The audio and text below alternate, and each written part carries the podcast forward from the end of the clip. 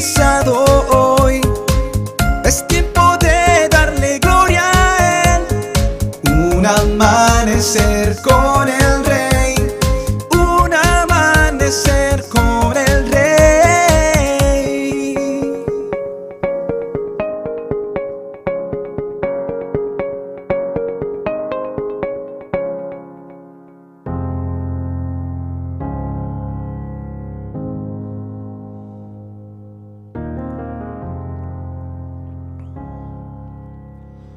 Habrá tanta maldad que el amor de muchos se enfriará. Mateo 24:12. Diariamente vemos nosotros en las noticias las atrocidades que están ocurriendo en el mundo, la violencia que abunda en las familias, en los países, en todas partes.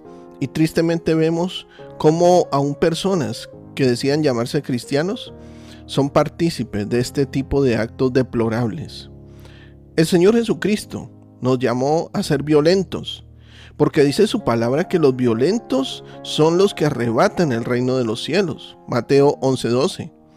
Pero no de manera literal, sino de una manera espiritual.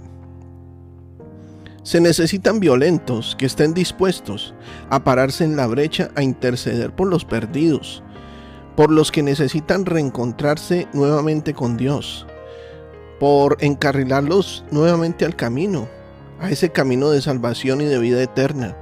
Personas que demuestren el amor de nuestro Señor a los demás, a dar una palabra de aliento. Personas que estén dispuestas a morir si es necesario por amor a Cristo. Pero el que se mantenga firme hasta el fin será salvo. Mateo 24:13.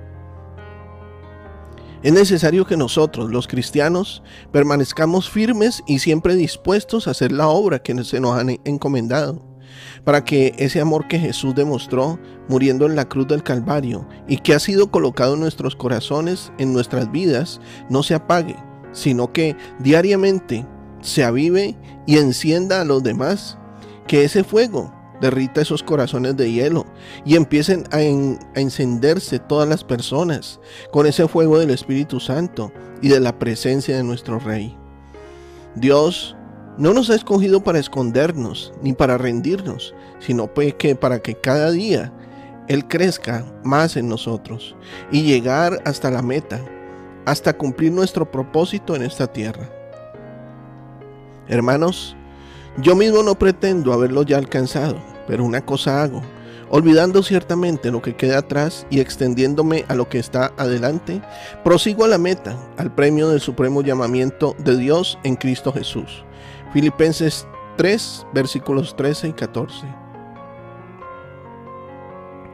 Quizás te has enfrentado a muchas batallas que puede que hayan hecho que tu fe mengue, que incluso te haya hecho sentir que ya no puedes más y que te sientas desfallecer y dejar todo, pero yo te digo una cosa, hoy es el día en que debes dejar que todas esas cosas queden atrás, dejar el pasado en el pasado, levantarte como soldado de Cristo, que ha sido llamado y escogido a comenzar una nueva eh, fuerza, esa fuerza que va a llevar a las personas al entendimiento de Dios debes sacudirte y debes proseguir hasta la meta. Puesto los ojos en quién? Puesto los ojos en Jesús, el autor y consumador de la fe, el cual, por el gozo puesto delante de él, sufrió la cruz, menospreciando el oprobio, y se sentó a la diestra del trono de Dios. Considerad a aquel que sufrió tal contradicción de pecadores contra sí mismo, para que vuestro ánimo no se canse hasta desmayar. Hebreos 12, versículos del 2 al 3. Bendiciones en este día. Te habló tu pastor y amigo Emanuel Cortázar.